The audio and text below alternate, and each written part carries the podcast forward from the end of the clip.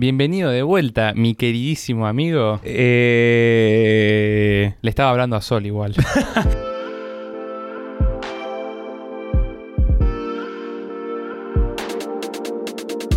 Hola bebés, yo soy Fabri y Andreucci. yo soy Elinor Ostrom. ¿Vos sabés quién es? No. Uy, yo pensé que ella iba a saber quién es. ¿Y quién es? Amigo, Elinor Ostrom es una de las dos premio Nobel de Economía mujer.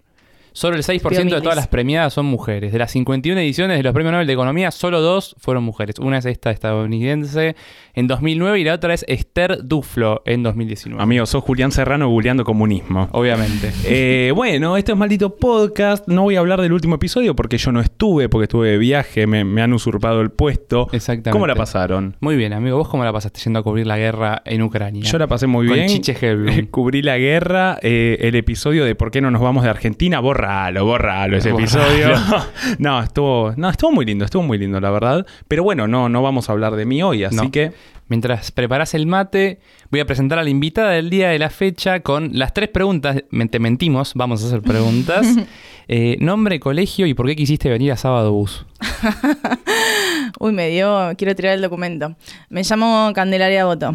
Colegio no lo voy a decir. ¿Y por qué vine a Sábado Bus? Eh, no me acuerdo qué ganabas. ¿Qué ganabas en Sábado Bus? Un auto, te- en el corchito te Bueno. ganabas un auto, creo. Por el auto, te obvio. sirve, bien. Messi. Bueno, Can Devoto, conductora, eh, economista, docente, ¿qué, más puedo decir? A ver, divulgadora. Sí, sí, yo creo que de docente y comunicadora. Comunicadora. Bueno, y coordino Ecofeminita también. Bien. Así que laburo en el mundo de las organizaciones de la sociedad civil. Candevoto, quien queremos que venga hace bastante, siempre, siempre barajamos la idea que venga, que venga, quien ahora está en todos lados. Eh, ¿Estás eh, laburando una bocha o no? ¿Estás en muchos lados, por suerte? Por suerte estoy en muchos lugares eh, y también el laburo de Ecofeminita es un laburo muy diario, entonces, eh, bueno, se me complica un poco la agenda, perdón. Yo sé que, que- que esto lo queríamos organizar hace mucho. No, A obvio. veces es complejo. Para mí lo mandaste primero a Mati como de chivo expiatorio a ver quiénes son estos chicos y una vez que dijo, sí, sí, están bien, decirles que sí. ahí, ahí No, surgió. que además Mati me preguntó y yo fue como, sí, son re divinos, andá. Y después me dijo, "Ah, pero vos no habías ido. Ah, vos lo mandaste diciéndole que éramos divinos. Increíble. Hermoso. Increíble. tenía la referencia, no sé bien de dónde, pero tenía la referencia. Claro, yo había llegado primero a vos. Vos, Sol, ya, ya me acuerdo que la conocías. Yo el año pasado o anteaño pasado por Eco, por Eco Feminita, Ah, bien. que eh, contanos un poco, porque es un proyecto hermoso que nosotros ya sabemos, lo seguimos, pero vos formás parte. Sí, eh, Ecofeminita es una asociación civil eh, que nació en 2015 y buscamos visibilizar la desigualdad de género desde distintas aristas. Somos la mayoría economistas, pero también hay comunicadoras, eh, diseñadores gráficos, como que somos un grupo interdisciplinario y tenemos varios proyectos, campañas tipo menstruación, Feminindex, como cosas que hacemos así específicamente y también los informes que sacamos regularmente con estadísticas oficiales que muestran esa desigualdad de género. Claro, algo que tenemos también anotado para hablar durante el episodio, más allá de que ya vamos a llegar a la pregunta de por qué nos imprime más plata para solucionar la economía, pero antes de eso, no sabés la cantidad de gente que lo preguntó. Lo vi mucho en TikTok. Sí, Re. ¿no? Sí. Eh, es- es como el meme otro día simulando que, que entiendo por qué no hay que imprimir más plata. Es la impresión del billete de un trillón de dólares de los Simpsons. Es literalmente eso. ¿Por qué, no, ¿Por qué nadie se le ocurrió? Eh, algo que teníamos anotado puntualmente es la, la desigualdad de género, también aplicada en términos financieros y económicos, que en definitiva no tampoco es una novedad, ¿no? Pero empezar a visibilizarlo también desde ese aspecto nos interesaba mucho. Nosotros no vamos a explicar nada, naturalmente, de eso, te corresponde a vos. Pero desde ECO, yo lo seguía mucho en Twitter, si bien sé que ahora están a full con, con los newsletters y, y todo el tiempo va creciendo. En Twitter muy buenos informes. Me acuerdo un hito de Ecofeminita, eh, eh, el Excel de el día de la despenaliza- despenalización de, Del aborto. fue espectacular seguirlo en Twitter. El y- poroteo, ese laburo fue Increíble. increíble. Eh, increíble, increíble. Y bueno, somos muchas. La verdad es que hoy en día somos 16 y hay varias que viven en, en otros países. Entonces, eh, eh, en, en ese poroteo específicamente es como que estaban quienes estábamos en la calle cubriendo, quienes estaban en sus casas actualizando con lo que salían en los medios y demás. Y fue re loco porque los poroteos, no sé, de La Nación, de Clarín, en un momento como que empezaban a meter data ahí complicada eh, y nosotras decíamos, bueno, no, si no hay una fuente, o sea, si no salió una declaración oficial, no lo ponemos. Y terminó siendo lo único que le pegó. Así que ahí también vimos cómo rosqueaban con los poroteos. Claro. Divinos. Un- unos Amigos. amorosos. Eh, Divinos. Sí, de- después, bueno, data muy útil, por ejemplo, cuánto se gasta anualmente, por ejemplo, con, eh, con la menstruación, básicamente con todos los elementos para, casi digo prevenirla, no es prevenirla. gestionarla, gestionarla. Gestionarla. Exacto, sí, sí. A eso hacemos las actualizaciones en marzo y en septiembre. Eh, y la última actualización digo que son más o menos 5 lucas por año en, de gasto en productos de gestión menstrual. Y pensar eso en un país ¿no? con de más de un tercio de la población está en la pobreza.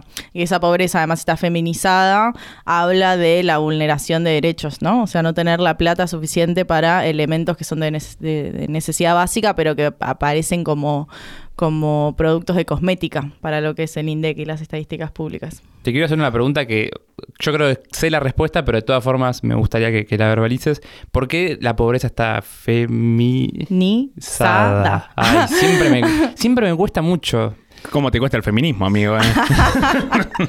O sea, si podés explicar un poco eso. Sí. Eh, eso es un hecho, digamos, cuando uno ve la distribución del ingreso en la población, ve si, ordenamos a toda la población por fila y ponemos eh, a la gente más pobre adelante y la gente más rica atrás, vemos que 7 de cada 10 personas del grupo poblacional de menores ingresos son mujeres. Entonces, ese es el, el- fenómeno, digamos, una feminización de la pobreza.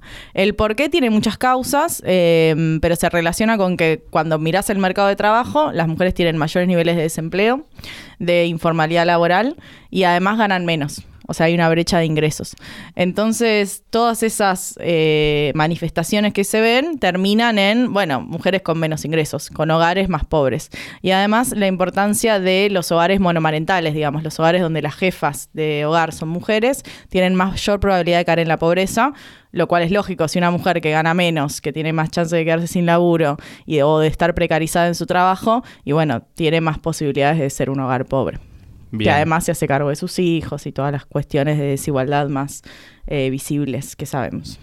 Y ay, quizás, no sé, te- siento que por ahí te puede llevar a un lugar que me digas, no, no la quiero contestar y está perfecto. Eh, ¿Ves que se, ha- se estén haciendo cosas desde el gobierno, Estado, se hayan hecho cosas para cambiar esta situación que suena como muy estructural, digo? Sí, es muy estructural, es muy estructural. Eh, yo soy muy optimista y también hay avances en políticas públicas, digamos, como fue un avance la legalización del aborto, eh, hay avances que a veces son anuncios y a veces son programas. Eh, cuando estuvo la pandemia y fue el ingreso familiar por- de emergencia, fue una política que tuvo la perspectiva de género incluida y donde la mayoría de de quienes cobraron fueron mujeres. Entonces tuvo un impacto fuerte en términos de género. Después esa política terminó, pero se avanzó en el programa Acompañar, que es específicamente para víctimas de violencia de género y está muy bien, digamos, era un programa que, que se necesitaba y era urgente. Después lo que podemos discutir es cuánta guita se da a esas cosas y cuánta guita hace falta. Y además si sirven para la urgencia o si cambian algo estructural, pero que son necesarias y que, y que se hicieron pasos, o sea que hubo gestión en ese sentido, también hay que decirlo sin perder la crítica de que, bueno, no, no resuelve estructuralmente el problema. Nosotras venimos exigiendo un sistema integral de cuidados que Alberto Fernández ya lo anunció tres veces, el proyecto nunca se presentó, eh, así que vamos a seguir peleando para que eso se presente. Pero por lo menos se anunció, digamos, como que vamos por el sendero de, eh, por un buen sendero, pero hay que seguir reclamando para que sea una realidad. Sí, porque si no se reclama, se cajonea nuevamente.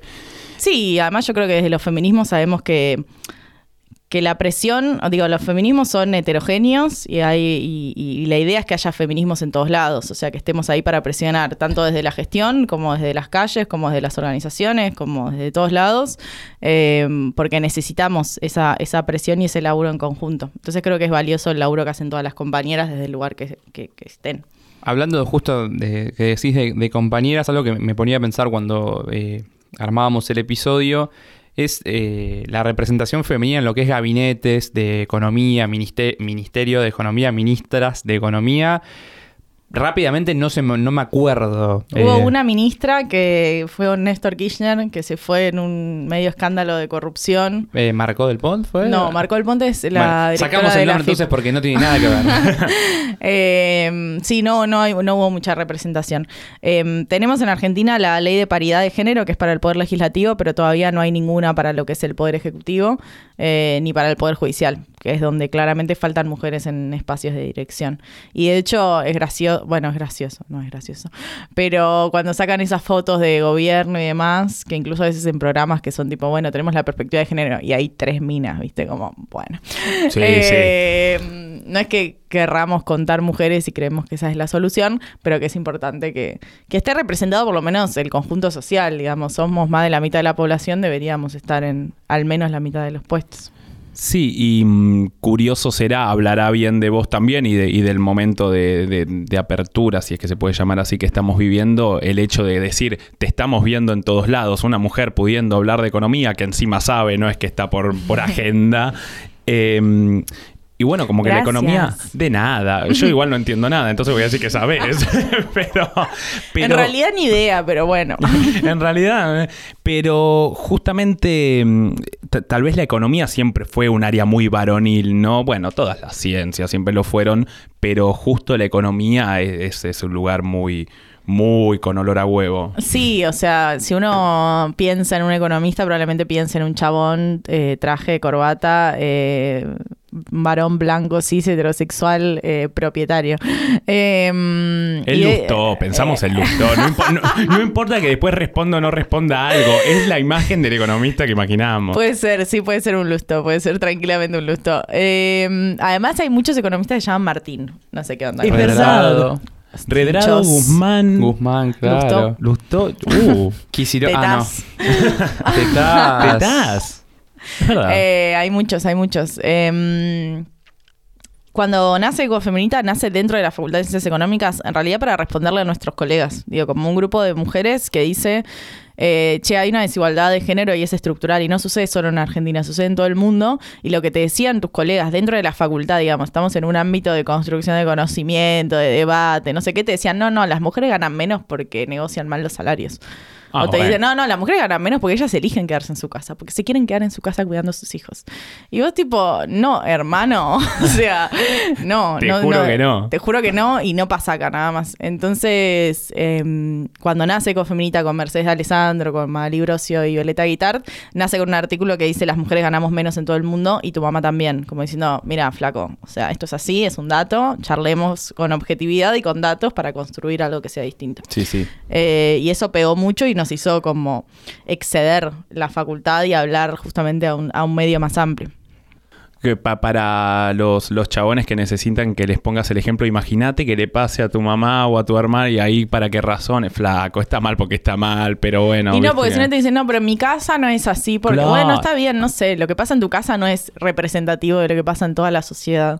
Eh, entonces se trata un poco de usar las herramientas de la facultad, de- de- de- del uso de datos y de las estadísticas oficiales, pero para algo que esté, que sea de transformación social, o sea, reconocer que la sociedad en la que vivimos es desigual. En Claro. términos de género, de racialización, de clase, un montón de cosas. Claro, y bueno, algo que tenemos anotado puntualmente a partir del comentario de que yo no sé nada, es que justamente la economía, tal vez dentro de lo que es las ciencias, mete a opinar un poco más de una, de otra, siempre a no sé si abstracta es la palabra que quiero usar porque si no me voy a pisar con un argumento que tengo, pero tal vez a menos certera uno puede meter un poco más. Bueno, la economía es probablemente muy certera, pero después tengo otra pregunta, porque a su vez es muy abstracta, porque si fuese tan certera, tan obvia y tan evidente como se plantea las matemáticas, por ejemplo, las soluciones serían probablemente un poco más, un poco más visibles. Entonces, tengo anotado aquí. ¿Por qué la economía es tan difícil y abstracta, literalmente? Y después lo que preguntamos es, ¿es una ciencia objetiva, subjetiva? ¿Es una ciencia? ¿Es una ciencia social? ¿Es una ciencia dura? ¿Qué demonios sé? Porque hay momentos que parecen ambas cosas. Eh, hay, hay muchos debates en todo lo que decís. Eh, no me gusta la figura del economista que, viene a decir una verdad releva- eh, revelada, porque no tenemos verdades reveladas en ninguna ciencia en realidad. Uno piensa en las ciencias exactas, también hay miles de discusiones estructurales en las ciencias exactas o en las ciencias naturales. Eh, y está bueno tener una perspectiva más crítica de, la ciencia y de la construcción de conocimiento. Dicho eso, la economía es una ciencia social, lo es, es parte de las ciencias soci- sociales, pero es aquella que en, la época positivista, digamos, y en el intento eh, de parecerse lo más posible a una ciencia exacta.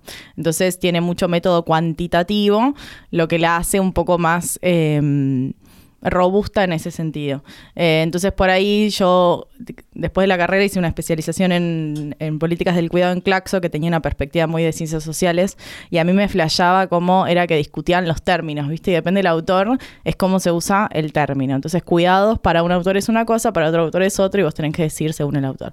Bueno, eso en economía no sucede, digo, nosotros decimos término de intercambio, los términos de intercambio es PA sobre PB, punto, ¿entendés? Como después podemos cada uno tener una estrategia de cómo hacer para que al país le vaya mejor y ahí nos matamos.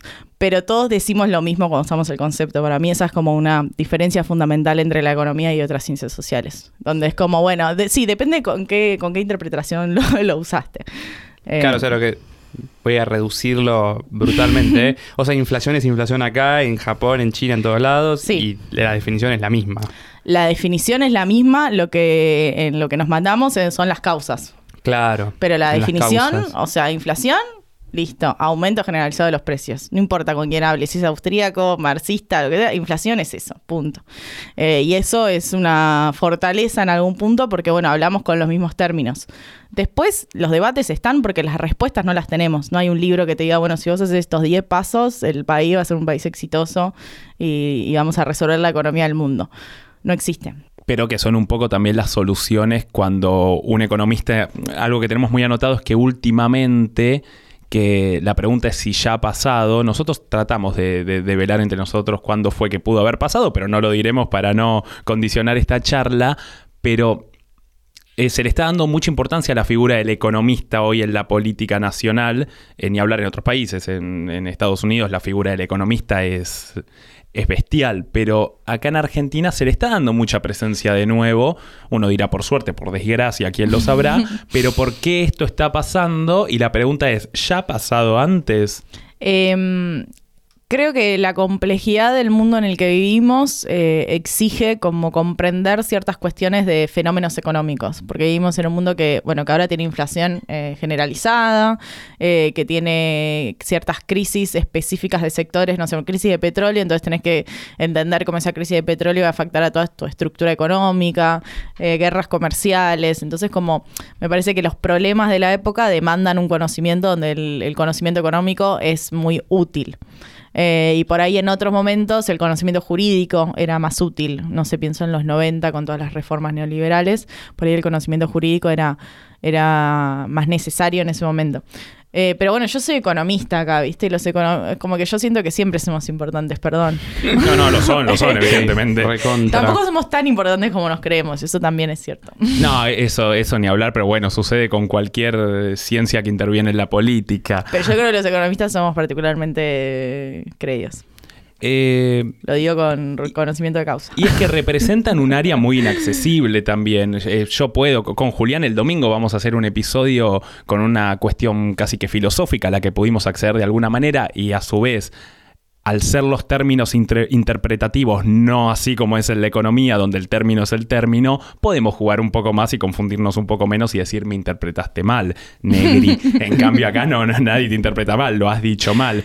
Eh, también hay economistas que dicen cosas mal en términos técnicos en la tele, eso sucede y pasa y siguen como si nada. Digo, muchas nadie veces le puede decir que no. Claro, pasa eso, que hablan con mucho tecnicismo y uno se marea, pero si te lo pones a desgranar es como, no, tiene sentido lo que acaba de decir.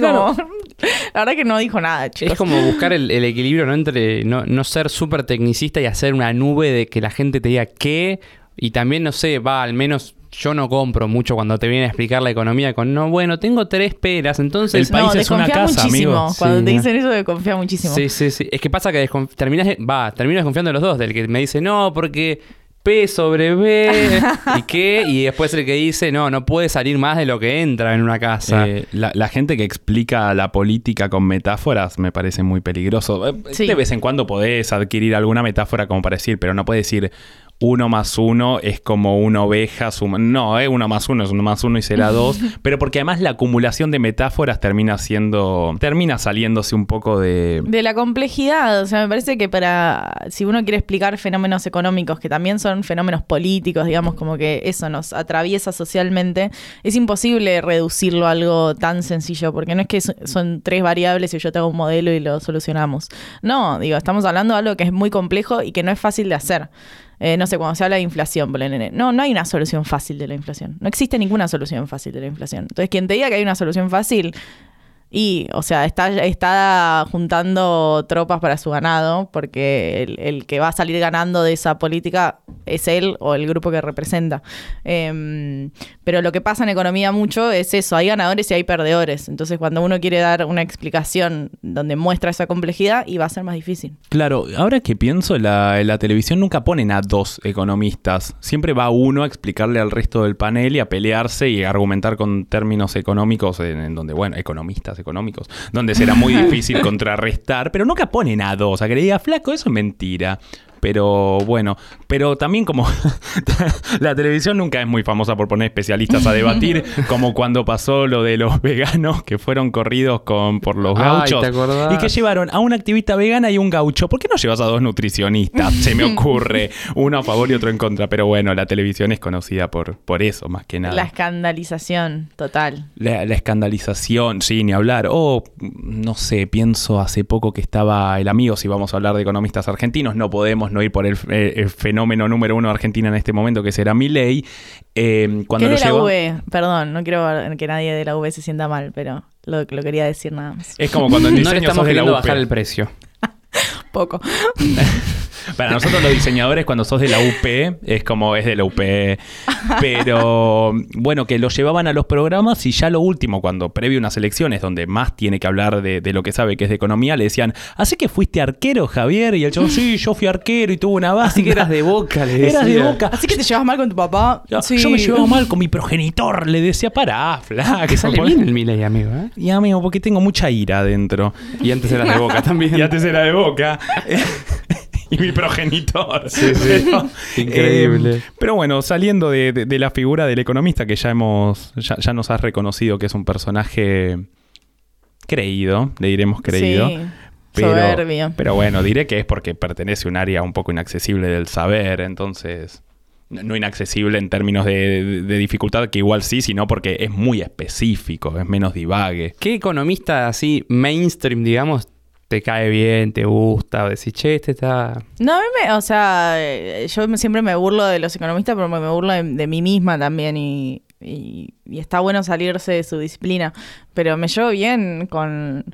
En general me llevo bien con, el- con la gente, digo, uno cuando conoce personalmente a alguien, qué sé yo, después cada uno es un- tiene un personaje también, ¿viste? No es lo mismo cuando se prende la cámara que cuando se acaba, no- como no es lo mismo uno en Twitter que en la vida real. Claro. Por ahí en Twitter es una persona sacada y demás, y después lo cruzás y está todo bien. Eh, y, y- y podés respetar posiciones que son distintas.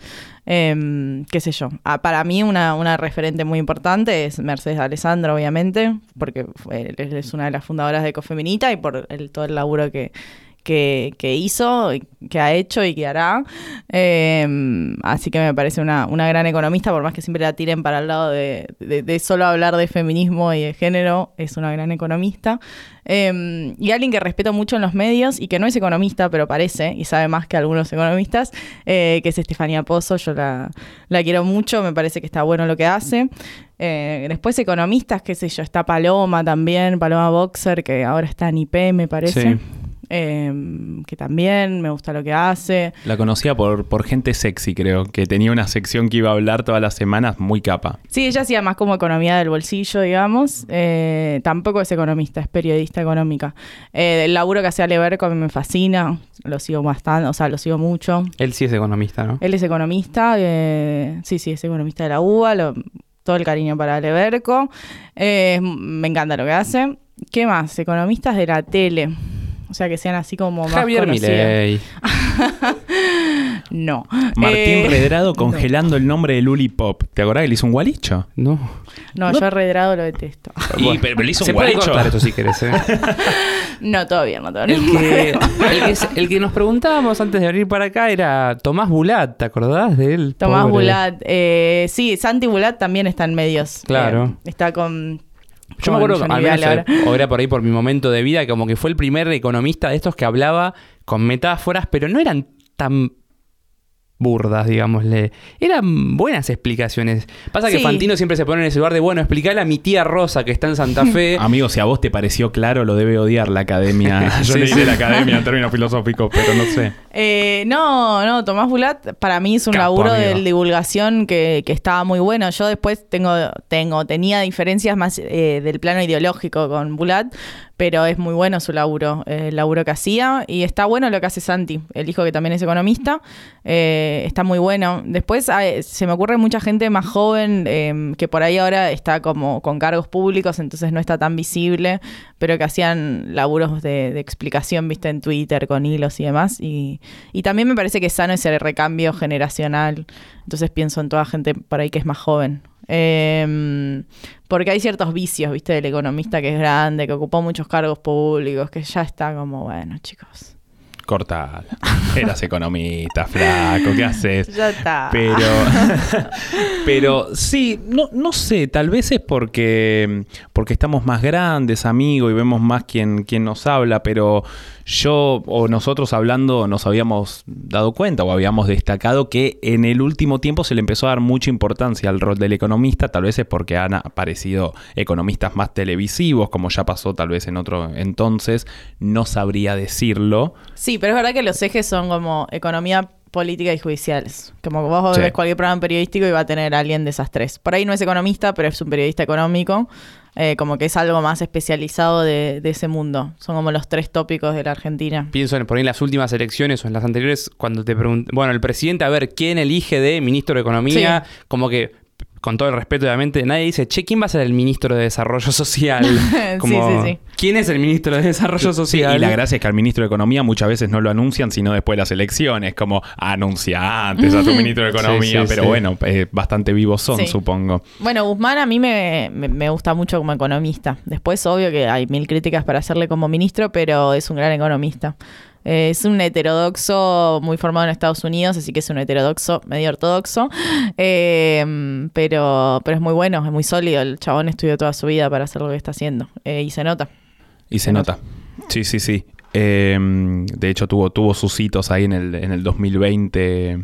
eh, do- do- en el momento donde todavía era muy positiva la imagen del gobierno, entonces Sí. bueno, se le han celebrado un par de cosas y bueno, ya en el último tiempo eh, no es una crítica, sino simplemente la opinión pública, yo no estoy diciendo nada, pero amigo, estoy leyendo la estructura del episodio. A ver, ah, la habla más que la estás leyendo recién ahora, pero dale, amigo, decí, me, pone decí, decí. algo de dictadura y economía si te dan los huevos, me pone Julián.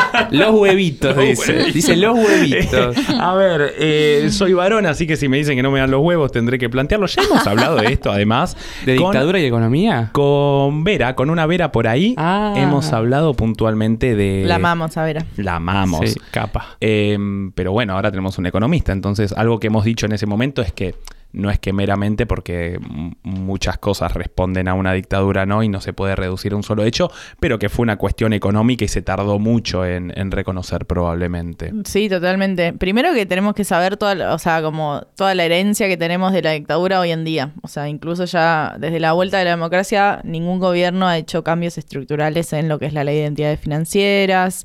Eh, la deuda externa que tenemos, no esta, porque en realidad es la que se negoció más 2004-2005, eh, pero esa deuda era muy heredada de la dictadura porque era el- todo el proceso de privatización, o sea, de estatización de deudas privadas eh, que fue en la dictadura. Entonces hay una instalación de modelo económico eh, y, un, y un quiebre en lo que es Argentina desde la dictadura y un quiebre en el movimiento obrero organizado, claramente. Que de hecho, incluso para los discursos más de, bueno, eh, esto de la teoría de los dos demonios y demás, bueno, ya con la AAA habían desarticulado muchísimo al movimiento eh, organizado más guerrillero. Entonces, desde el 76 es más, bueno, la instauración de, de, de- de un modelo que no se podía hacer si no era con una dictadura cívico-militar. Sí, la, la curiosidad, nada es casual, todo es causal, amigos, de, de que justo al mismo tiempo, en una misma región, se dan dictaduras de, de carácter similar en términos económicos, que reprimen a los mismos grupos, que desaparecen a las mismas personas pertenecientes a, mismo a, a misma ideología. Y bueno, entonces, como no es una cuestión económica, si son todos gobiernos que son llegados bajo una norma de arriba, eh, para eliminar los sectores comunistas y de izquierdas de los países. Entonces, bueno, si no es económico, ¿qué demonios es? Después tendremos que analizar cosas igual o más importantes, no lo sé, pero, pero bueno, en definitiva la bajada era esa probablemente. Sí, totalmente. Yo sí, me- eso está probado ya. Me quedo mucho amigo con lo que dijiste al principio, el reconocimiento de que era con un fin económico. ¿Qué, tar- qué tarde se dio? Al menos como a mí, o algo como que al principio cuando, si hay algo que por suerte en este país se habla mucho desde la dictadura, no se, no se hablaba tanto por ahí del tema económico. Bueno, sí, Martínez de Oz, la tablita, todo, pero como entender el, por, el porqué de todo eso se da bastante tarde, me parece, a mí al menos. a, a mí en el colegio nunca me hablaron de, de que era una cuestión, de nuevo, no quiero decir meramente política porque es reducirlo, pues no fue meramente política, pero nace de, de- de una bajada muy política. De hecho, el profesor de psicología barra filosofía fue quien me dijo, eh, fue quien nos explicó la operación Cóndor, básicamente. Ni la profesora de historia, ni de geografía, ni, de, ni, del, ni del mono. Tremendo. Entonces, se habla mucho de la cuestión social, naturalmente, es decir, Obvio. hay una cuestión social muy fuerte, una cuestión democrática y un establecimiento muy fuerte, es una institución muy grande hoy esto en Argentina. Pero sí, sí, de, de- de economía se habla muy poco. En Pero eso. nunca ponele se llega a el poder adquisitivo de los salarios. En Argentina nunca más se llega al poder adquisitivo de los salarios que, que alcanzan en el 73-74. O sea que Mm. hay un quiebre también en las condiciones de vida de Sí, los recontra. trabajadores desde los 70 para acá. ¿Tenés los números? ¿Nos podés tirar no los números, los números por la acá. cabeza? No tengo Pero- los números acá, perdón. No me lo mandaron en la lista de preguntas. o sea, no lo sabía. Bueno, y para cerrar el tema dictadura, Ah, no te animás. ¿qué? Ah, ¿querés seguir hablando?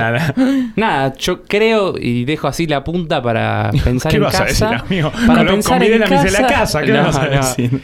Que todavía no se pone, me parece, a mi criterio, tanto en tela de juicio la parte religiosa de la dictadura. Listo, lo dije. Avanzamos, amigo. Me gusta. Sí, sí, toda la guita que el Estado le pasa a las iglesias creció muchísimo con la dictadura. Y eso también hay que discutirlo. Sí. Sobre todo en momentos de ajuste fiscal, chicos. Recorten sí, ahí. sí. Ay, ya está. Por favor. Por eso hay esta denominación de dictadura cívico-militar y gente que dice dictadura cívico-eclesiástica militar. Bueno, Bien. listo, basta. Y es que me, Adherimos. me encanta, pero pasa en toda la historia, como el Vaticano diciendo, sí, sí, haceme Estado y yo no digo nada del fascismo, Mussolini, Sí, mientras sí, Sí, le acaricia por de- debajo de la mesa. O la iglesia como haciendo el. Heil Hitler con Goebbels. Hay fotos. Qué dark se puso de repente todo, ¿eh? Sí, eh, ¿cuándo vamos a hacer un episodio con un cura, amigo? A este ritmo nos veo... bueno, amigo, episodio con un cura. ¿Tenemos, ¿Qué tenemos, amigo? Tenemos las consultas sobre los temas que le importan a la gente y vos Ok. se los tenés que contestar, esa es la cuestión. a ver. No mandaron tantas. Te- creo pero que los temas nos, nos preocupan más a nosotros que a la gente, amigo. Preguntamos, ¿qué mejor, el invierno o el verano? 10 millones de respuestas. Che, hablemos un poco de economía. Y ahí te mandan, ¿por qué no se imprime más plata? Es que bueno, cansa también. Vamos cuatro años de crisis económica. Yo entiendo a la gente. Está harta. ¿Cuatro? Y desde 2017. O sea, crisis económica desde 2017. Ah, en términos de que la economía no En crece. términos técnicos. Claro, claro, claro. ¿Cuáles son? ¿Qué sería? O sea, que haya más de dos trimestres con caída en la actividad económica. Ok. Porque 2017 fue un buen año, fue el mejor año de Cambiemos. Por eso le va también en las elecciones de La 2017. rompió. Fue cuando bajó la inflación, o sea, como que fue un buen año 2017. El tema es que el 2018 se rompe todo. El famoso. El, el blanqueo de capitales era que fue el blanqueo fue a fines de 2016 Sí. y le dio mucha guita al gobierno. Sí, sí, muchos viajes a Uruguay. muchísimos viajes a Uruguay. Eh, no reconoceré que familiares han ido, pero sí, no, fue, te, me me acuerdo. Y era como récord histórico de ingreso, la confianza y bueno. Uruguay, el, el paraíso fiscal de Latinoamérica. La Suiza Sí. de Latinoamérica, La ¿no? Suiza. Qué vivos, qué vivos. Pero el Pepe Mujica es, es un Tupac Amaru. Y dos copas del mundo. Y dos copas del mundo. Y 15 Copas América. América. Bueno, basta. Bueno, vamos a Uruguay. Vamos a Uruguay. Tenemos algunas consultas que nos han mandado mi querido amigo. Voy a abordar dos en una porque realmente este arroba es arroba nana tu culo. Ok. Dice Una realmente, persona muy real. ¿por qué no se pueden imprimir más billetes y ya? Ok. Y Anael Torres lo mismo, dice, hay que imprimir más billetes. Ok. eh, decir eso en Argentina, eh, digo, nosotros imprimimos pesos, Bien. pesos argentinos. Eh, hay discusiones sobre las causas de la inflación, pero sabemos que la emisión es una de las causas, digamos. Uno No- no puede emitir libremente, ¿por qué? Bueno, porque vos en una economía, digamos, eh, si vos imprimís más billetes, eso hace que todo el mundo tenga más billetes, pero, eh, digamos, ese tener más billetes se traduce en más consumo, ese tra- esa traducción en más consumo hace que aumenten los precios porque no es que hay más producción, no es que vos generaste más valor. Ah, ¿Ok? bien. Generaste más papeles. Y esos Claro. papeles simplemente es como, bueno, tenemos toda la economía, le subimos un poco a esos precios. No es tan lineal, por eso hablamos de multicausalidad, pero hay un riesgo en emitir. Eh, de hecho, con, con lo que se hizo con las políticas de la pandemia, durante la pandemia, el IFE, la ATP y demás, si bien en su momento la inflación era muy baja porque había una pandemia y la gente estaba encerrada en su casa, eh, después los registros de inflación están siendo muy altos y hay algo ahí que tiene que ver con toda esa emisión que no estaba respaldada en un crecimiento o algo. Vos tenés que emitir según lo que vos creciste, se supone. Me hiciste acordar el fabuloso meme de paren de emitir, van a provocar una hiper. La maquinita se. Eso decir, lo de la maquinita. Sí. Eh, Eh, a mí, Pero el, el paréntesis acá, Estados Unidos, que imprime dólares, eh, tiene déficit fiscal hace muchísimos años. O sea, desde 2008 creo que no tuvo ningún año sin, sin déficit. Y o ahora sea, que imprime más libremente porque, bueno, porque el resto del mundo absorbe esos dólares. Cuando no quedan kiosco- encerrados en la economía estadounidense. Claro. cuando el kiosco es tuyo, te podés robar los caramelos, claro. Basically. Y ahora que tienen inflación, están todos como alteradísimos de que tienen inflación. Alteradísimos también. en Europa también, alteradísimos. Sí, sí. eh, ¿qué Yo vi el índice de la inflación del termo Stanley en Walmart y dije, no puede ser. Tipo, Sí, no, basta. no. Es- ese concepto de que aumente menos de un dólar eh, el termo Stanley, ¿no? Otras cosas no. Y decís. Aumentó de 19.90 a 24.97. Mentira. Te lo juro. Un montón. Bueno, en, a mí me pasó el viaje que las tiendas de un euro ya no son más de un euro, es de un euro cincuenta. Uh, para el índice Se agua picó. en la calle de un euro no es más un euro. No, ya no, o sea, es difícil conseguir algo de un euro, ya Uh. aumentó. No. Grave. No, y ahora, bueno, con esta, con nuestra, nuestro amigo Putin, eh, yo que soy una señora viajada, porque soy sagitariana, vengo de, de- de Europa y estaban todos locos en España con el aumento del el gas, le dicen, de la nafta, Sí. pero loquísimo, y de la luz. Tremendo. Sí, Amigo, igual pagan- pagan, pagan un montón. Ya de por sí pagan un montón Sí, y encima ahora los aumentos. No, en un momento estábamos hablando con mi tío y era. eh, lo, él pagaba por día lo que nosotros pagábamos por mes ¿De luz? de luz. No, Sí. no, y, le- y recuidan, ¿viste? Es como. recuidan. Recuidan, como, ¿vas a subir la estufa? O sea, ¿estás seguro que vas a subir la estufa? Yo dejaba una lucecita prendida y venía mi tío como, ¿puedes apagar la luz? Yo como, flaco, es una lucecita. No, no, no, Eh, no, no, no, no.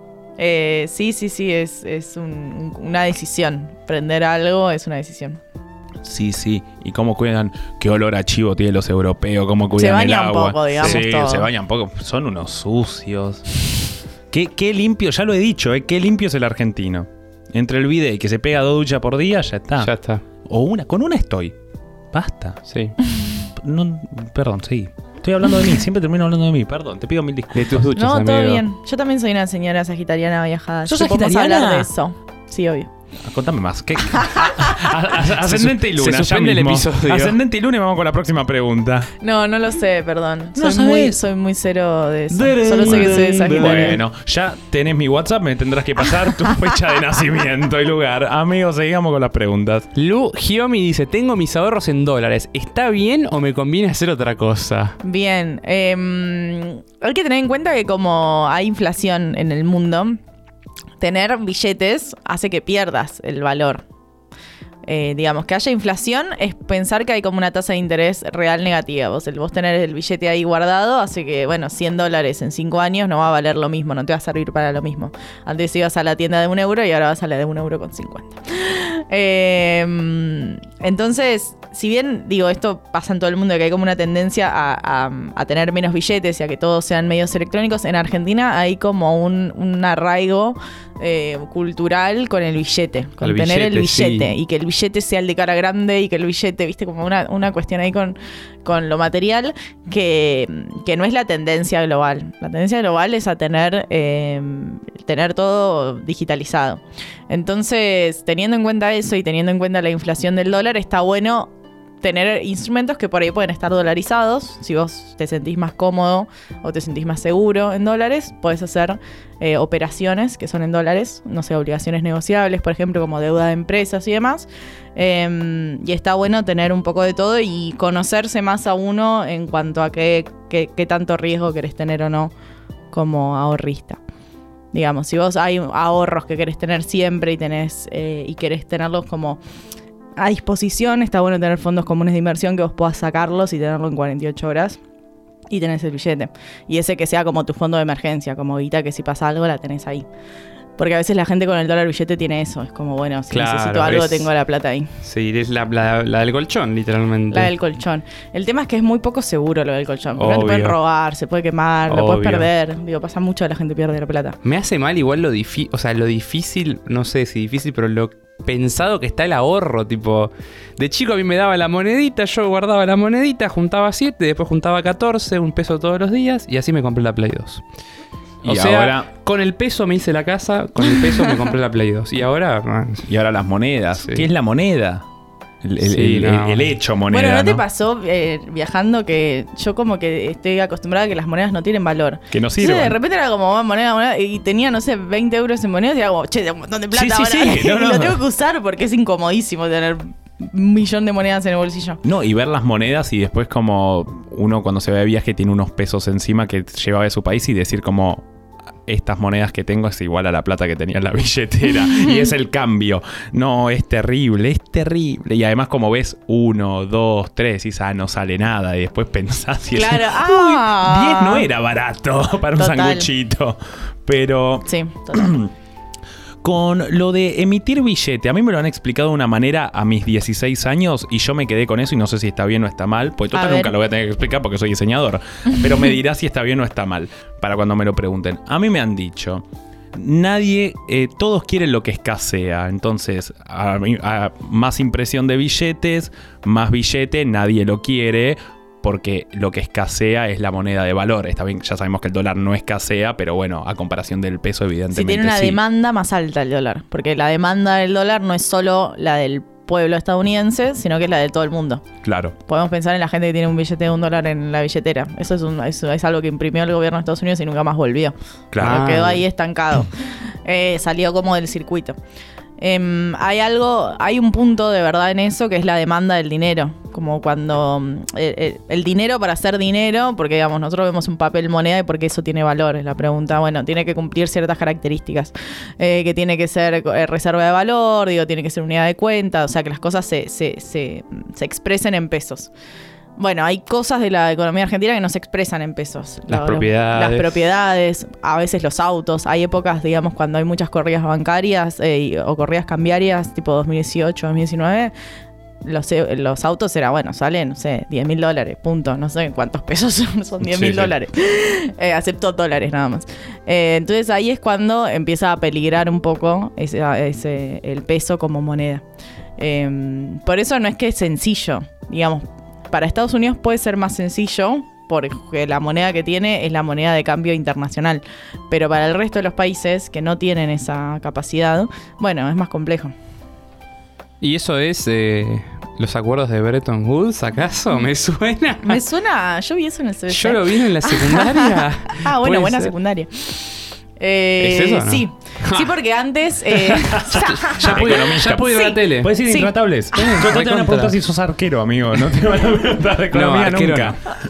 Arquero nunca. Arquero Arquero nunca. nunca. Eh, sí, tiene que ver con eso porque antes el, en lo que se resplan- respaldaban esos papeles moneda era El patrón oro. El patrón No, oro. No, no, no. Economista, denle un título. Economista, por. Eh, entonces todos esos papeles estaban respaldados en que los bancos centrales tenían oro. Y lo que pasa eh, a partir de los 70, que es con una crisis del petróleo, o sea que podemos pensar en una época similar a la que vamos, eh, estamos empezando a atravesar, es que eh, Estados Unidos dice, bueno, no, ya, ya no. Ahora lo que se va, se va a respaldar es en el dólar, que a su vez está respaldado en oro. Se pone como un intermedio. Y a partir de ahí un poco como que exporta al resto de los países su propia crisis, porque le permite eso Te iba a decir sus problemas, ¿no? sus problemas porque Mal. le permite eso, bueno, seguir como imprimiendo y tener esta, esta forma de, de resolución en parte de sus problemas. ¿Nuestro país tiene reservas en oro? Eso ya no, no Sí, existe. tiene reservas en oro. Hay reservas, o sea, hay una Están en bóveda Basilea. rob- Ah, no, yo pensé Robable, Yo pensé sí, Robable. obvio, una bóveda robable en en la Avenida Casa de, de la Mayo. Moneda. Yo pensé, y sí, la verdad que sí. Ah, la casa de papel, eso. Están en Basilea. Sí. Me, me queda un poco Confiamos lejos. poco en nosotros. Es Sí, sí, ¿no? Me queda un poco lejos. Sí, no Sí, sé si tengo hay tanta oro. ganas de ser rico. No sé si te- sí, no sé si tengo tantas ganas. Pero está bueno porque en la pandemia, ponerle que creció mucho la cotización del oro, era como que las reservas un poco habían crecido por eso. Bien. Porque se evalúan en dólares igual. O sea, yo igual me imagino escena de Harry Potter entrando a la bóveda de Gringotts con el oro así apilado. O sea, esa es Argentina y está Brasil, así. y no sé cómo será, pero puede ser. Así, lo quiero todo. Eh, otra pregunta, Lautaro.ríos. ¿Qué es lo peor y lo mejor de ser economista? Terapia. Terapia. Estas preguntas. Estas lo preguntas. mejor y lo peor de ser economista. Flaco, pregunta algo por vos, ¿viste? ¿Cómo ahorro? Pobre piba, viene a hablar de economía. Te preguntó si sos arquera, básicamente. Claro. Eh, a mí me gusta mucho la economía. Yo elegí economía en el polimodal. O sea, como que siempre me gustó mucho Claro. la economía. Así que me, me gusta eso, tener herramientas para, para entender los fenómenos que suceden. Eso es lo que más me gusta. Y lo que menos me gusta son mis compañeros. No, mentira. Eh, no, lo que menos me gusta es que crean que uno sabe todo o que tiene las respuestas a los problemas. Que es como, bueno, entonces vos qué harías? Bueno, mira, flaco, si yo tuviese las respuestas, eh, escribiría un libro y solu- solucionaríamos el mundo. Qué grave porque ahora tenemos tu número. Todos los meses te voy a decir, Cande, ¿qué hago? ¿Compro dólares? ¿Vendo? ¿Qué hago? Ay, no sé la cantidad de Uh, gente no, que no, hace eso. tragedia. Tragedia. Escuchame, acabo de Tragedia. cobrar un- una guita en negro. Le digo, eh, y la sí, fui a además buscar. te dicen así como, che, no, porque va a pasar esto y yo no sé, y no sé si la... fe- No sé, amigo, pregunta a un contador además. Yo tipo, soy economista, no soy contadora. Claro. No sé qué tenés que hacer. Tipo, no sé ayudarte con el monotributo, no lo sé. La otra vez cuando había empezado toda esta cuestión Rusia-Ucrania, no sé qué, viene mi viejo y me dice, no, estuve en una cena y un pelotudo me dijo, vendé todos los dólares porque el lunes se desploma el dólar. El lunes subió el dólar. Dun, dun, dun, Sí, sí, darara, no, no. Sí. Eh, ¿Para y los vendió? Ah, bueno, bien. Just- justamente No, un no. país que, que ha, ha inflado su moneda con guerra, sería medio raro que se desplome de momento. No lo sé, pero bueno, la historia ha hablado por sí misma de momento. Amigo, última pregunta. Te escucho. ¿Cómo hacemos las Material Girls para ahorrar en Argentina? Muy bien. Eh, hay muchos instrumentos de ahorro en Argentina. eh, que depende de lo que uno quiera, porque eso digo, las opciones son no infinitas, pero cerca. Eh, depende si uno quiere cotizaciones que estén en dólares y operar en pesos. Depende si uno quiere más riesgo o menos riesgo. Pero una opción así como muy, muy bajo riesgo es plazo fijo UVA. Digamos, vivimos en un contexto con inflación muy alta, entonces atarte a esa inflación para por lo menos ganarle a la inflación, que tus ahorros le vayan ganando a la inflación. Eh, y después otra opción que está como muy de moda son los CDRs, porque vos operás en pesos, o sea, comprás y vendés en pesos, pero eh, cotizan en dólares. Cotizan al dólar bolsa. Entonces es una opción interesante para gente que quiera salir como del riesgo del peso. Eh, y después, si te gusta un poco más el riesgo, eh, podés irte a cripto. Y ahí depende qué cripto. A vos te gusta el riesgo, amigo, A vos definitivamente. te gusta. A, mí- a mí me gusta el riesgo. A vos te gusta el riesgo. Tampoco hay que decir que todos los ahorros vayan a una cosa, ¿no? Puedes hacer varias, pero sí. Claro, huevos, canasta, etcétera. Exacto. Eh, sí, ah, de hecho no- nos, han, simples. nos han preguntado por las criptos, pero creemos que como estamos grabando hace 50 minutos, preguntarte por criptos es un episodio aparte, pero lo que quieras decir ahí podés hacerlo. Es muy amplio el mundo de cripto. eh, para mí es como una revolución que, que recién está empezando y hay que ver cómo se adaptan los países a, a esa nueva tecnología. Pero para mí es súper interesante y, y no adhiero con, con esa perspectiva más tradicional del mundo de las finanzas, de decir, bueno, es una especulación y ya. No, creo que no. Creo que es una tecnología que va a cambiar las cosas, y, pero que todavía no terminó de, de nacer, digamos, como que está ahí en formación. ¿Can Devoto tiene sus ahorros en criptos? Tengo ahorros en cripto, no tengo todos mis ahorros. en O sea, Can Devoto confía. Un Ahí está, sello. sello. No te dije ni en qué cripto. no lo voy a decir en qué cripto. Eh, iba a decir. Sí, ah, amigo, a mí- le vamos a pedir no, que explique el pacto del FMI. ah, no, que no nos preguntaron por. ¿Por el FMI? No, no, no nos preguntaron ni por FMI ni No, por NFTs. no. ¿Qué, qué público de mierda que tenemos, la verdad. eh? Te juro Chicos, que si poníamos. Y tampoco nos preguntaron si, que- si pagás en cuotas le ganás a la inflación. Dios mío. En cuotas sin interés. Sin interés. Ah, Por divino. supuesto. ¿Son sin interés? Eh, depende. Depende para qué. 12 cuotas sin interés o en Son efectivo sin 10% interés. de descuento. ¿Seguro? Y con inflación del 50%, 12 cuotas sin interés toda la vida. Sí, sí. Otro pero- sello, amigo, ahí tenés. El tema es la gente que dice, ah, no, lo pago en cuotas. Como diciendo, no, no, no lo pago. Sí, igual lo pagas. Sí, sí, lo pagás. Claro, lo, lo estás pagando, Rey. Eh, Siempre lo vas a pagar vos. Visa no te regala nada. Yo, amigo, yo no le quiero robar tiempo a la invitada, pero yo le preguntaría por todo. Así Sí, que si le quieres preguntar el FMI a cero, pero ella va a decir, Rey, me tengo que ir. Sí, sí, Porque sí. dijo que hasta y media tenía tiempo. Sí, sí. Decime. Rápido. Me gusta el tema. Eh, ¿Qué es el FMI? ¿Qué es, un- qué es la ¿Qué F? economía? ¿Qué es la F en FMI? Fabricio Matías. Barqui. Eh, no, es que, o sea, es lo que pasa con la, con, con la, econo- con la economía. Tipo, digo, che, yo creo que lo entiendo. O sea, se tomó una deuda que hay que pagar, pero Sí. después digo, ¿y eso por qué? ¿Entendés? Porque hay que pagarla. O sea, eh, ¿existía la chance de no pagar la deuda? Nah. Eh, el FMI no es un banco, es No, un bien. organismo multilateral. Y nosotros somos parte de ese organismo. Es como un club de países donde están la Como mayoría de los de países. Sí, pero el club de París es más exclusivo. Lo lindo del club de París es que nació por Argentina, digamos. Fue una reunión de gobiernos del mundo donde que eran acreedores de Argentina en el 56, si no me equivoco. eh, que dijeron, bueno, vamos a juntarnos todos porque Argentina nos debe plata. Ah. Y en París se juntaron en París. Mi eh, país. Y ahí a partir de ahí nació el Club de París. que, que no es oficial, tipo, que no es donde juega Messi tampoco. Y nace solo para prestarle a Argentina, es hermoso. Bueno, em, tema deuda, para mí es interesante estudiar la deuda como un mecanismo geopolítico, donde también son siempre las mismas naciones las que se enriquecen y son siempre las mismas naciones las que deben plata.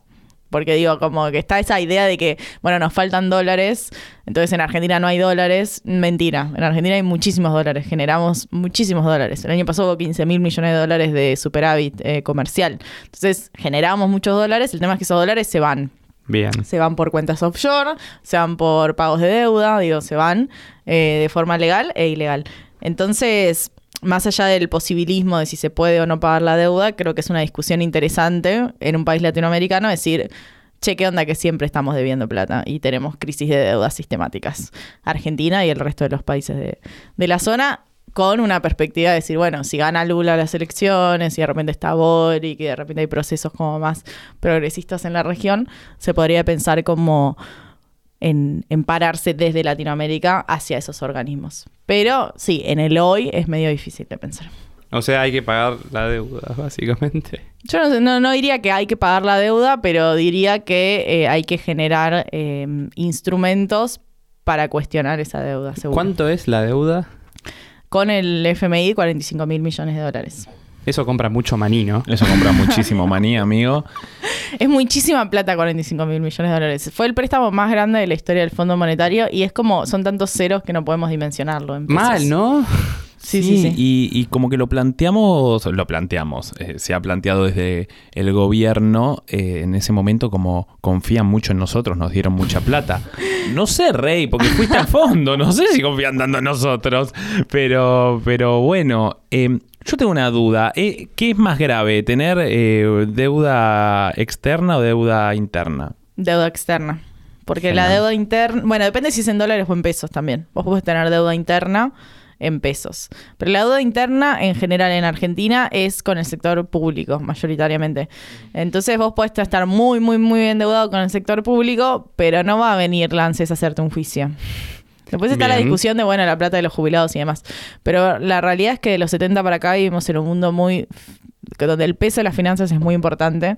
Entonces, qué sé yo, es debatible eso. Para cerrar, entonces. Sí. ¿Qué es el FMI? ¿Qué era la ¿Qué F? No, eh, Sos arquera. ¿de Yo qué soy muy de- buena nueve. ¿De qué cuadro sos? River, Mm, obvio. bueno. Del más grande de la Argentina. No, bueno, bueno. Julián es Baby. bostero, vago y atorrante. Entonces, Ah, es que me gusta el buen fútbol, ¿viste? Tiene un punto. Ba- basta. Ahora por eso te voy a hacer, ahora por eso te voy a hacer una pregunta difícil y que te retenga muchos minutos más. No, bueno. O sea, cuestión estamos, pero estamos en vías de reestructurar esa deuda, pagarla o qué. Bueno, se, se, se negoció el, pac- el pacto, el nuevo programa con el fondo. Eh, va a llegar una misión, una auditoría de las, de las cuentas públicas en mayo. Eh, ya el gobierno dijo que la pauta de inflación, que iba a ser como entre 35 y 48%, no se va a llegar. Así que hay que ver cómo se reacomoda esa, esas metas. Eh, pero es un, es un hecho que nos van a ir dando. Lo que hace el fondo es como te da la plata para que se la devuelvas. Porque vos no puedes entrar en default con el fondo, no es un banco. Entonces es como, bueno, vos me debes 45 mil millones y eh, mañana me tenés que pagar 5 mil millones de dólares. Vos no tenés esa plata. Entonces yo te digo, bueno, te doy 5 mil millones de dólares para que me devuelvas mis 5 mil millones de dólares. ¿Cómo se sale del pozo? Cavando. Claro. Sí. Bien, bueno. Es muy difícil, amigo. No Es es, muy tan difícil. Ah, no, se está- no te estás chicaneando, amigo. Le gusta el buen fútbol, no es difícil. Sí, sí, sí. Elitista. No, no, me- me, Chicanera, voy. desde economista. eso, Me, me voy, me, voy con algunas cosas más claras o menos complicadas, tal vez. Y sin ninguna metáfora de casas y economía. No Eso- hubo metáforas de casas, de hecho yo traje la única metáfora de escasear, qué sé yo. Ah, no fue una metáfora, pues no dije un No celular. hubo metáforas. No hubo Se habló metáforas. de economía sin metáforas. Muy bien. Ap- Vamos, aplausos. maldito podcast lo hizo. Economía sin metáforas. Buen título del episodio. Buen título del episodio Economía sin metáforas, que será de hecho. Eh, bueno, entonces, Mm. Sagitariana, ¿qué día? 6 de diciembre. Ay, yo cuatro. Ah, El otro re día- cerquita. Conocí, eh, estaba hablando con alguien que sé yo, me dijo, ah, conozco un Fabricio, que medio que lo tengo en común, me lo pasa. Nació el 6 de diciembre del 96, Fabricio con Z, dos días después que yo. Hincha de San Lorenzo. No, para mí hay que... Llamarlo. Juntarse y No, recagarse nos tenemos que cagarnos bien a trompadas y el que gana se queda con el nombre. tipo, el que gane es Fabricio. Por- Cero porque- masculinidad Porque. ¿cómo Cero. resolvemos los problemas? ¿Cómo, cómo se resuelven? Eh, no, no, de, de- de ningún modo, porque yo nací antes, así que es mío el nombre. Eh, amigo, Gracias. Muchas gracias a ustedes. muchas, muchas gracias, gracias. por venir. Eh, Gracias por la paciencia. No, por favor, gracias por venir. Hubiésemos seguido esperando. Realmente. Muy paciente, maldito podcast. Sí. Ay, se- me ocurrió un- una. Me, me recordó un dicho horrible que era más largo que esperanza de pobre. Horrible. Amigo, no. Lo decía mi madre. Tu madre que encima es eh, una, una progre de, por naturaleza. Sí, sí, Depende sí. del día igual. Pero... Depende de cómo se levanta. Sí. Eh, pero bueno, entre el cura E-Word y la esperanza de P-Word, eh, podemos ir despedimos. cerrando, amigos. Sí. Eh, el Instagram de la economista es Candelaria Boto, mi nombre. Candelaria Boto, su nada- Nada centenial. quien está en Ecofeminita, que también deben seguir Ecofeminita. Qué buen nombre Ecofeminita encima, por favor. Es divino. Es divino. Y tuvieron un rebranding muy lindo hace poco. Eso Gracias. lo digo como diseñador. pues diseñador. El Instagram de Maldito Podcast. el es- Instagram de Maldito Podcast es, adivina, Concha Podcast, Maldito Podcast. ¿Cómo va a ser, Podcast. flaco? Eh, síganos en Spotify, síganos en Instagram. No tenemos otras redes, pero nos pueden seguir en, en Anchor y mandarnos audios de Anchor cuando mandamos eh, consignas, ¿no? Están mandando muy pocos audios. Hay un audio de Anchor, pero no quiero que la invitada tenga que pasar por todo ese momento, porque es, es out of context. Listo. Así que, eh, mi queridísimo, nos subimos. Candes nos va a llevar a Basilea, la bóveda donde está el oro argentino, para robarlo efectivamente. Vamos, Y vamos. porque la salida es Ezeiza, diría mi ley. Ah. Totalmente. Eh, Muchas gracias. Esto ha sido maldito Oscar. Eh, nos despedimos. Eh, amigo. Chao, amigo. Amigo, nos llegó un amigo de Anchor en tu ausencia, Sí, eh, de Lautaro Ríos, capo. que me gusta porque no responde a una consigna. Es un audio de Anchor. El chabón escuchó un episodio, estaba contento y nos mandó un audio. Así que proceda, proceda amigo. Tremendo, chicos, tremendo el episodio de Unpurple's Opinions. Ese, disculpen por mi inglés, pero la verdad que no va muy de la mano. Eh, nada, tremendo, la verdad que lo acabo de escuchar en esta tardecita que me fui a caminar, a jugar un básquet, a tirar al aro. Eh, nada, disfrutar y tremendo. La verdad que me gustaría mucho algún día aparecer en alguno de sus episodios aportando cualquier tipo de información que, que pueda aportar ¿no? de mi lado. Y nada, eso. Un saludo. Los quiero mucho. Nosotros también te queremos mucho. Amigo, estoy para, para en estos días ir un poco a relajar y a tirar al aro. Yo me imagino la cita. no la agarró, no la agarró. Sí, amigo. amigo. Amigo, basta. Me imagino la Citu con los auriculares escuchando un maldito podcast y tirando al aro. Che, muchas gracias, te queremos mucho. Estos audios que que connotan amor, queremos esto, que nos amen un poco. ¿Por qué se piensan que tenemos un podcast? Porque no nos escuchan en nuestras casas. Entonces, mándenos muchos audios dándonos amor. Igual, eh, tengo eh, otro audio donde dice su unpopu- unpopular opinion, que fue tremendo episodio, de paso diré, diciendo... Y obviamente no podía faltar mi un popular opinion que es imposible que no te gusten ningún tipo de gomitas. O sea, nada, la de osito, la de los cerebritos o los dientes. em, es imposible que no te gusten ningún tipo de gomitas. O sea, no conozco a persona que no le guste eh, las gomitas. O sea, nada, eso. Mirá, estoy muy de acuerdo con vos. Es imposible que no te guste una gomita. Además, la gomita es el mejor eh, caramelo dulce del mundo, pero no es una popular opinion, flaco. Totalmente. Todo el mundo piensa eso. ¿Cómo es el trabalenguas? Es imposible hablar mal de Alfredo. Bueno, no sé, amigo. Uy, amigo, ¿qué pasó? Vos venís a hablar de economía en esta falopa. amigo, estoy muy Sí, eh, no es una popular opinion. Después, eh, Lauti, podés venir a hablar de lo que quieras, cuando quieras, pero tiranos una temática. Si no es, quiero ir a hablar maldito podcast. ¿De qué? Amigo, ¿de qué? No sé, amigo. Quiero hablar maldito podcast. Claro, bueno, entonces no. Eh, de hecho, quiere venir eh, Rodri, mi primo, no me parece decir, flaco, me estoy por ahí, quiero ir a hablar. ¿De qué? De irme del país. Flaco, no te fuiste, querés hablar de irte del país. Además, ya lo hicimos. Eh, después, el otro día me dijo alguien, quiero hablar de que, ay, no sé, bueno. Amigo, es imposible hablar mal de Arturo, es el trabalenguas. Es imposible hablar mal de Arturo. ¡Uy, ah, amigo, no! Listo. Y con esto vamos a cerrar el episodio. Eh, amigo, disfruta la imposibilidad de hablar mal de Arturo. Maldito por...